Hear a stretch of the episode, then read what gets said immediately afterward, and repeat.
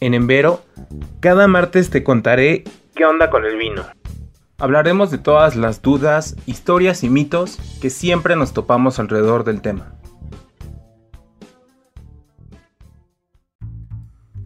Bienvenido a la segunda y última parte de la historia del vino en México.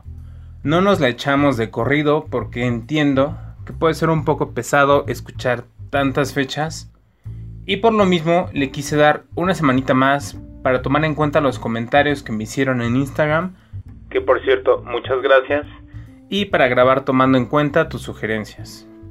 Por cierto, me preguntaron de quién son las rolas que pongo de fondo y todas son de Kevin MacLeod. Es un vato que compone música de muchos géneros. Te paso el tip por si necesitas música para algún proyecto y puedes conocer toda su música en incompetech.com. Ahora sí. Nos quedamos en lo de Porfirio Díaz y mi comentario de que no nos clavemos en lo que nos cuentan.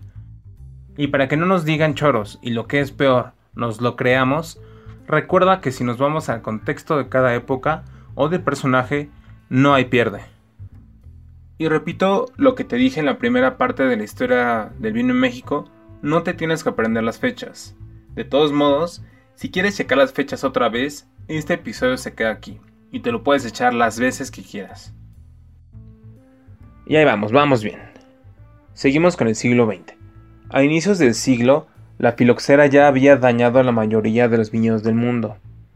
O sea, sí fue un problema grande. ¿Cómo se solucionó este problema? Pues injertando variedades americanas que eran inmunes a esta plaga en todo el mundo.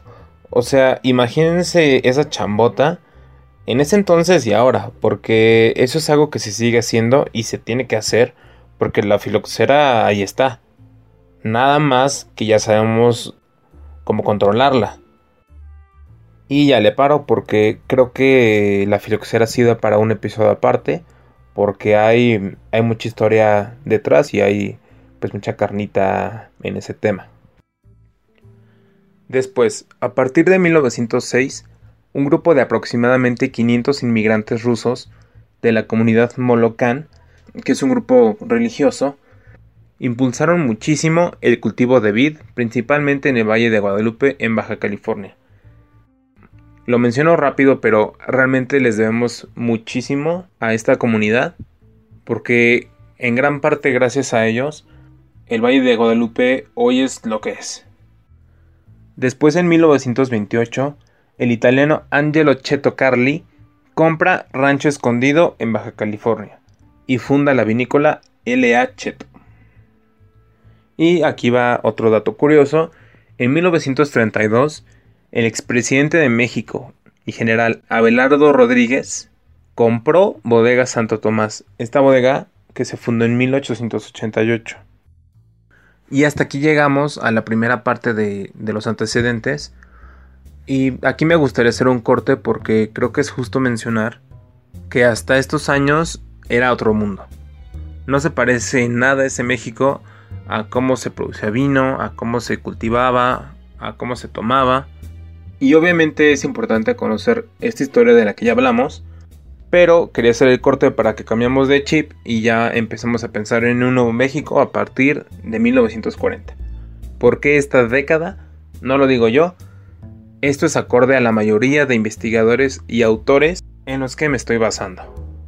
Y justo aquí quiero citar a Julio Michel, que tiene un libro muy bueno que se llama El libro del vino mexicano.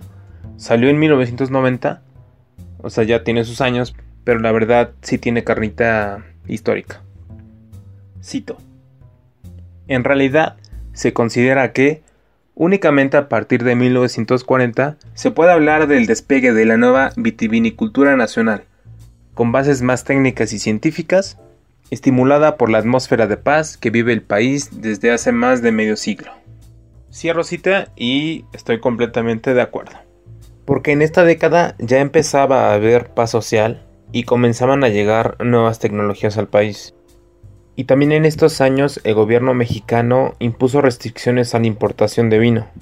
Esto obligó a empresas e inversionistas extranjeros a invertir y operar directamente en México, como en el caso de Casa Pedro Domecq, Casa Martel, Genesis, Freixenet, González Vías, Martini y Rossi, Cinzano, Suntory, que son más que solo restaurantes, y Seagram, que estas son empresas que fueron y siguen siendo muy importantes para la industria en México.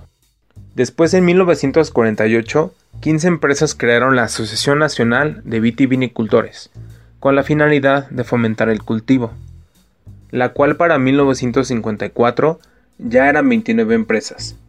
Y justo a eso me refería, a partir de estos años ya se empieza a ver un crecimiento más importante y más interés.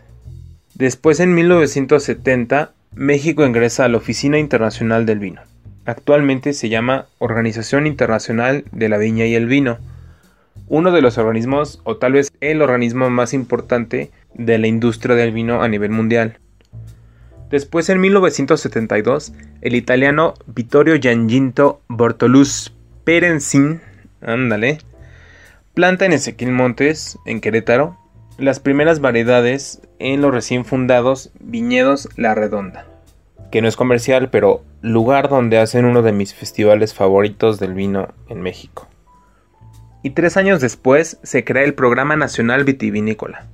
Suena aburrido, ya sé, pero sí fue muy importante porque fomentó el crecimiento del vino mexicano. Se empezaron a establecer nuevos viñedos, le permitió renovarse a las que ya existían y se empezó a contratar a enólogos de prestigio. ¿Qué es un enólogo? Luego hablamos de eso, pero pues es el mero mero, el que le sabe machín a la elaboración del vino. Este programa ocasionó que se duplicaran las áreas cultivadas cada tres años y se triplicara la producción. Aquí fue donde se desarrollaron las regiones de Sonora, Coahuila, Baja California, Durango, Aguascalientes, Zacatecas y Querétaro y para finales de la década de los 70 ya existían más de 20 vinícolas y más de 80 marcas diferentes, en su mayoría dedicadas a producir uvas de mesa, o sea, para comer, y uva para la elaboración de brandy, que era el hit en esos años. Aún faltaba para el mezcal y la chela artesanal. Y luego en 1980, la OIB, o sea, la Organización Internacional de la Viña y el Vino, seleccionó a México como sede de su Congreso anual. Lo menciono para que veamos que en relativamente pocos años, pues a México ya, ya se notaba que, que le empezaba a gustar esto del vino y que le empezó a echar ganas. Vamos muy bien, ya casi acabamos. De aquí nos vamos a 1986, año en el que el Valle de Parras en Coahuila consigue la apelación de origen siendo la primera zona vitivinícola en México en ser reconocida por la OIB. Luego, un año más tarde, o sea, en 1987, se crea un, un cisma, así tal cual, en la historia del vino en México. ¿Por qué? Pues ahí tienen que cinco amigos, Hans, Ricardo, Eric, Manuel y Tomás, establecen en el Valle de Guadalupe, Baja California, Monte Chanique ¿Por qué un cisma neta tan cañón? Pues, pues sí, le gusta a quien le guste. Porque Monte fue la bodega que empezó a introducir tecnología de punta en la producción de vino. Y aparte fue pionera en la elaboración de vinos de gama superior. O sea, fueron los primeros en hacer vino realmente ya de, de buena, buena calidad. Porque antes a esto, el vino que se hacía estaba feyón, la verdad. Y luego México es admitido en el GATT, que son estos acuerdos comerciales, con lo que se abren las puertas a la importación de todo tipo de bienes al país. Bueno, ¿y eso qué? Pues esto desata la quiebra de la mayoría de las empresas en el sector vinícola. De las 60 que había, sobrevivieron alrededor de 10.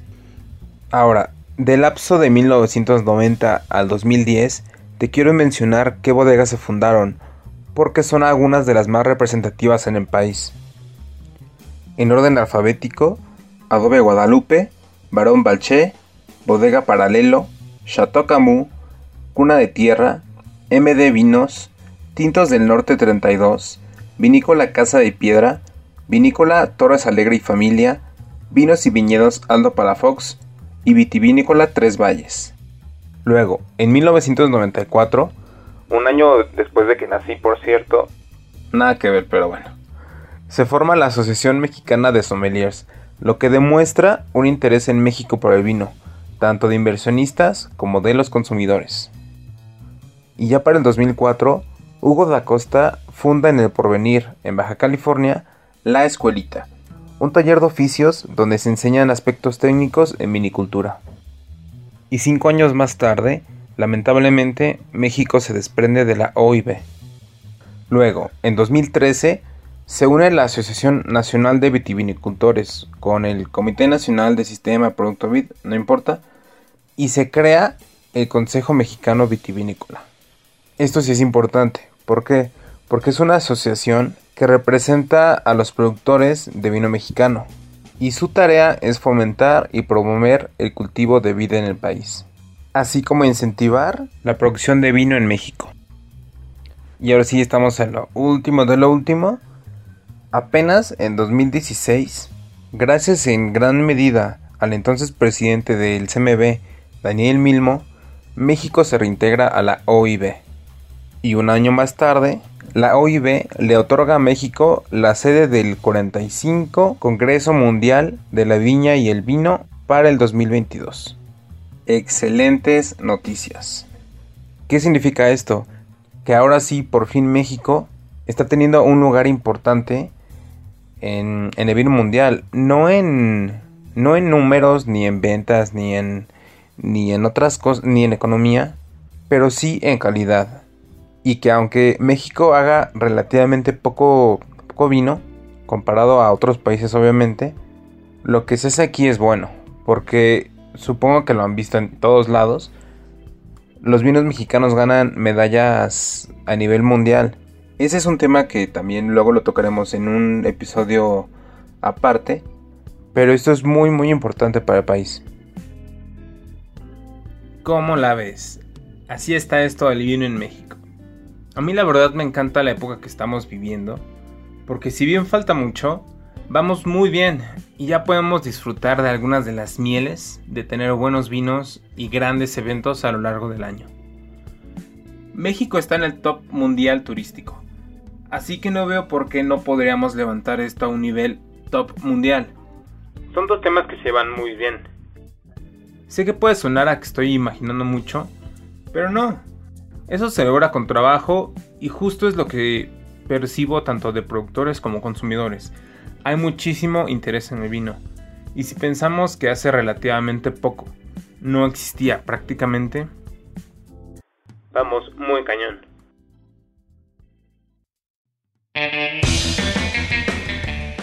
Gracias por escuchar.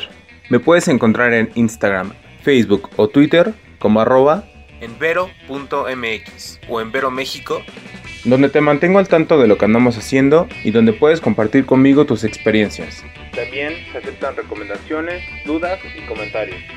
Gracias otra vez y hasta la próxima.